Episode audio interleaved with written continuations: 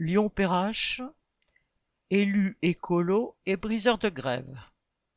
Jeudi 1er décembre, après deux mois passés à les ignorer, la métropole de Lyon a finalement décidé de répondre à sa façon aux agents de nettoyage de la gare routière de Perrache. Ces agents sont en grève depuis le 10 octobre contre leur licenciement à la fin de l'année par l'entreprise sous-traitante Arc-en-Ciel qui a perdu le contrat avec la métropole, présidée par EELV et soutenue par les partis de la NUPES. Mais la métropole n'est pas intervenue pour garantir leur emploi. Elle a fait appel à un autre prestataire pour évacuer les déchets accumulés dans la gare sous la protection de la police. La semaine précédente, le maire Les Républicains du deuxième arrondissement de Lyon, Pierre Oliver, était venu avec une poignée d'élus de droite se faire photographier en train de remplir péniblement quelques sacs poubelles.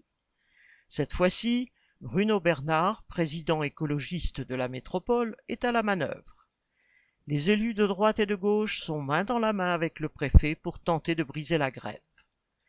C'est qu'il y a urgence, alors que commence la fête des Lumières et le marché de Noël de la place Carnot, quartier bourgeois de Lyon voisin de la gare. Il ne faudrait pas que les visiteurs puissent salir leurs chaussures en venant faire leurs emplettes. Correspondant Hello.